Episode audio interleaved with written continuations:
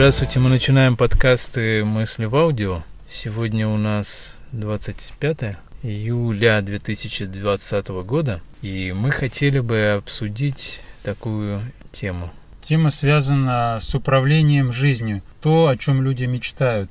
Многие говорят о том, что вот надо учиться управлять своей жизнью, надо быть хозяином своей жизни, но при этом приходится взаимодействовать с другими людьми. И при этом взаимодействии часто возникают конфликты, несоответствия, приходится подстраиваться, каждого свои планы и так далее. Каждый видит это по-своему, у каждого какой-то свой темп жизни, свой режим. И недавно пришла такая мысль, после того, как э, в интернете встретилась информация по альтернативным календарям, то, возможно, существующий календарь не совсем адекватен нашей текущей жизни, именно для жизни общества или для жизни группы людей, не для каждого отдельного индивида, а для группы людей, чтобы они взаимодействовали э, максимально синхронно, где это необходимо. Ну, например, в 30-е годы, в 40-е годы 20 века в СССР были определенные товарищи, которые делали попытки разработать альтернативные календари. И до этого делались попытки в других странах, но, вот,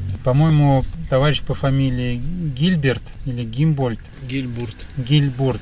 Просто он по-другому расположил недели и дни. Начиная с 40-х годов, один из ученых, Яков Гильбурт, начал разработку календаря, который он завершил к 60-м годам. В 77 году он написал, что идеальным стартом календаря будет начало нового тысячелетия, это 1 января 2001 года. Насколько я усвоил, можете подробнее почитать. Особенностью этого календаря является то, что в нем все очень четко продумано, то есть там каждый день месяца будет начинаться в один и тот же день недели, вне зависимости от года. То есть каждый год будет одно и то же, и не нужно будет гадать, 1 января это будет понедельник, среда или воскресенье. Это достигается в основном за счет того, что в году 360 дней, также 12 месяцев, в каждом нечетном месяце 30 дней, насколько помню, а в четном 31 день, кроме декабря, только в, високосный, в високосном году в декабре 31 день. В каждом месяце ровно 5 недель, и каждая неделя по 6 дней. Не по 7, как сейчас, а по 6 дней. И 5 дней люди трудятся, шестой день выходной, и в четные дни 31 день, то есть еще один день, это тоже выходной день.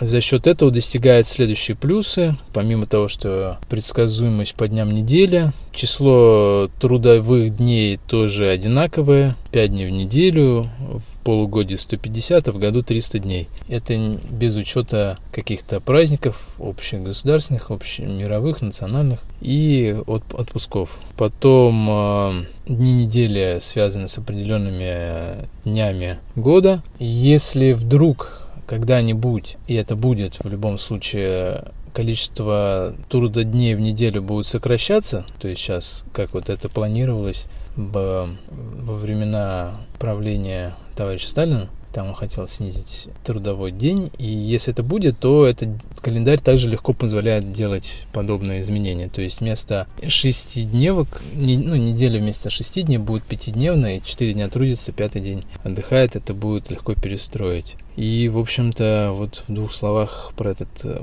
календарь, и, к сожалению, он почему-то так и не был внедрен. Получается, что даже на вскидку, не глубоко разбираясь, можно увидеть плюсы а не в том, что люди будут синхронизировать свои процессы. И уровень планирования возрастет многократно. Даже у недисциплинированных людей, даже у невысокоорганизованных людей. На данный момент э, самоорганизация, планирование требует усилий повышенной дисциплины. Люди прямо много пишут, э, составляют план, ведут э, ежедневники. Это требует э, затрат, умственных затрат, затрат внимания.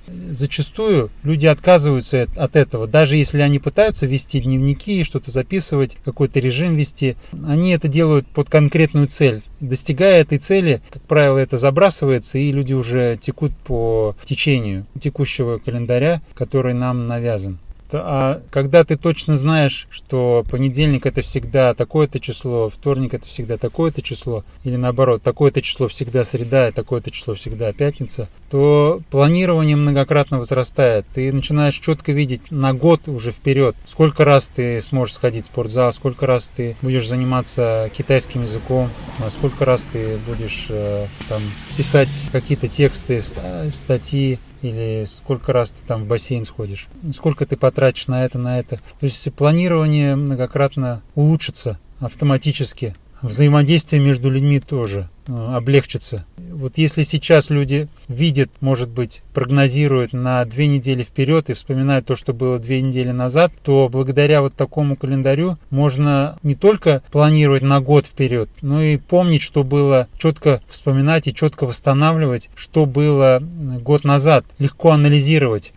А сейчас вот довольно сложно откатываться назад и вспоминать. Надо именно записывать, поднимать записи, смотреть у себя в ежедневниках. Вот этот календарь, он позволяет и смотреть и назад, и вперед. И буква «Ж», она вот, где пересечение, она как-то вот действительно становится актуальной. Если говорить там про многоаспектность и многовариантность. Многоаспектность сокращается, так скажем.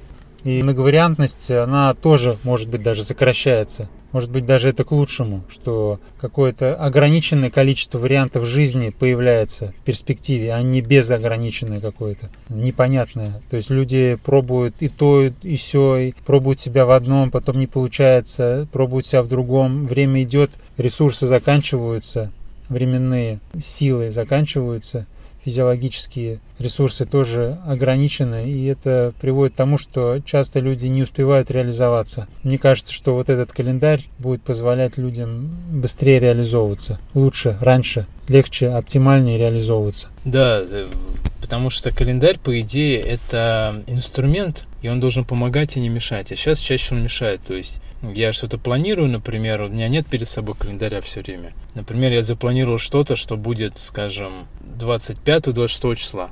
А оказывается, это выходной, да, и все мои планы рухнули. Или оказывается, это наоборот не выходной, я думал, что это выходной. И тоже опять обломался. То есть это что такое? Это как бы календарь, он что, помогает или он мешает? То есть такое ощущение, что все эти календари, григорианский, юлианский, много других календарей, они созданы либо просто недодуманы, либо созданы как-то как целенаправленная диверсия, чтобы людям усложнить планирование, усложнить в целом управление с какими-то процессами своей жизни, общественными и другими. И любопытно, что слово «календарь» происходит от латинского «календариум», по крайней мере, то, что известно. И он переводится, как вы думаете, как? Долговая книга. То есть календарь переводится долговая книга от слова «календае» – первый день месяца в Древнем Риме, в который должники были обязаны оплачивать долги по ростовщическим процентам. То есть уже в само слово «календарь» уже подсказочка, чуваки, вы схвачены, молодцы, все нормально.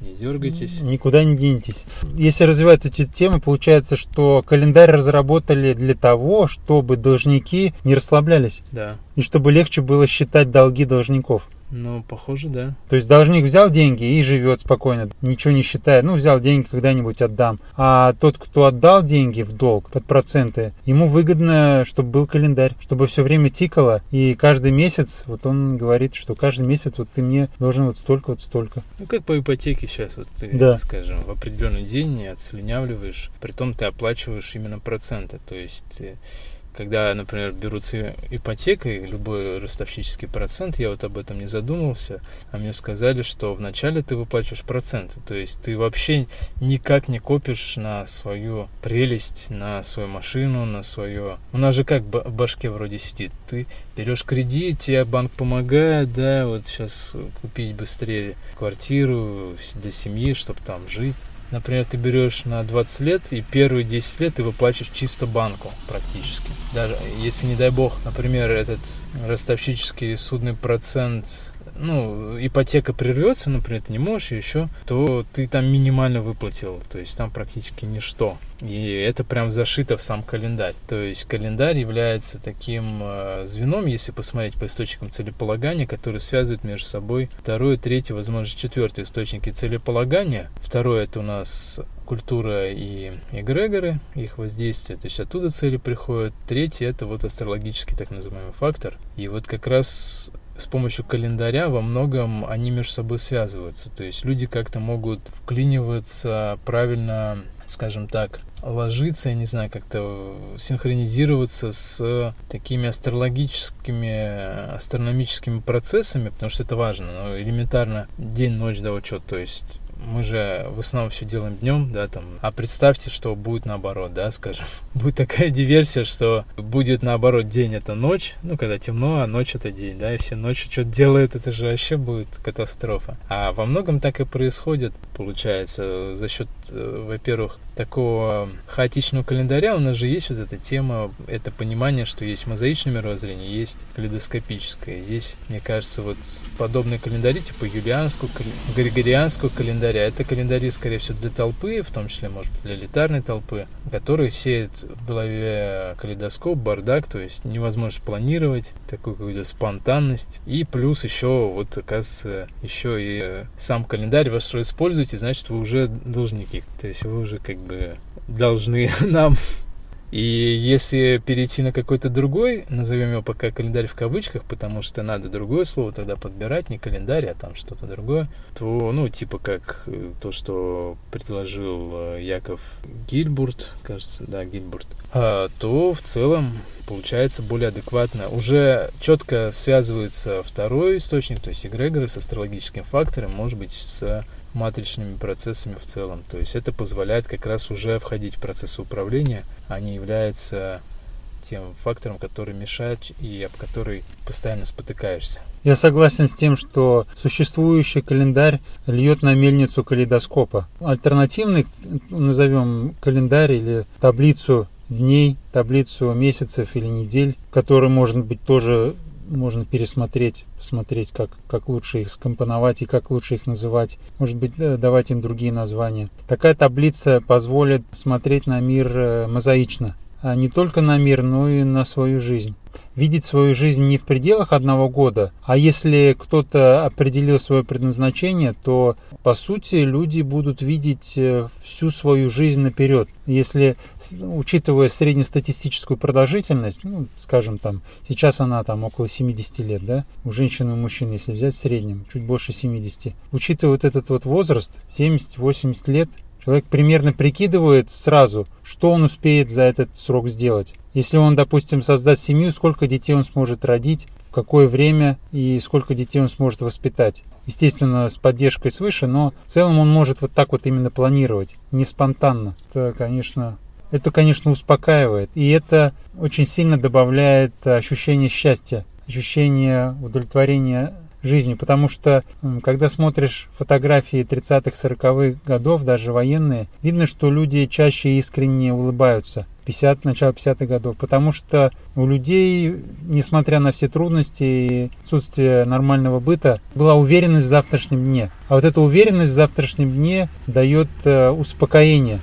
А сейчас даже обеспеченные люди, даже очень обеспеченные люди не уверены в завтрашнем дне. Поэтому вот такое расписание, в кавычках, календарь, не только позволит заняться самоуправлением своей жизни, но и в какой-то мере осчастливит людей.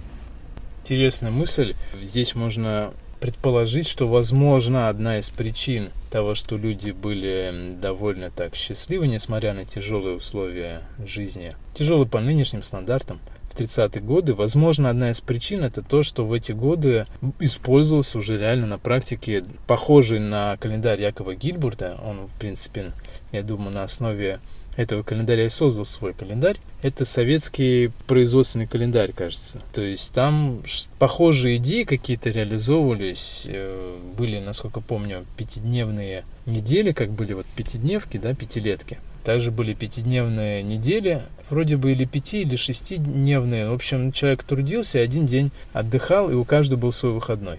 И, в общем, там тоже была определенная стабильность, предсказуемость этого календаря для людей. Ну, Единственное, вроде бы, э, почему вы убрали в 40-х годах, в начале, в 40 году, потому что вроде бы как он делал так, что у каждого человека был свой выходной, и у людей часто не совпадали. Например, мужа, жены, у, у родителей, у детей. Ну, то есть было сложнее встречаться, хотя, может быть, после работы это можно было делать, я не знаю, там, сколько было времени на это. Но в целом, похоже, календарь уже был, и, возможно, это одна из причин рывка в РСФСР в плане индустриализации, отчасти коллективизации, как ее там не дискредитировали, не ругают сейчас, но там тоже были плоды свои. Возможно, похоже, календарь тоже дал такой рывок, то есть он не мешал, а позволял планировать, были пятилетки и планирование по да, этому да, календарю. Да. Людям он не мешал, а как раз э, наоборот, как минимум не мешал, как максимум помогал. И, возможно, это тоже давало уверенность э, в завтрашнем дне, в том числе вот это вот использование календаря. Ну да, то есть приятно планировать что-то на пять лет вперед. Это успокаивает. А сейчас, я думаю, мало кто может планировать что-то на пять лет вперед. Нетрудно это представить. Люди планируют от отпуска до отпуска что-то.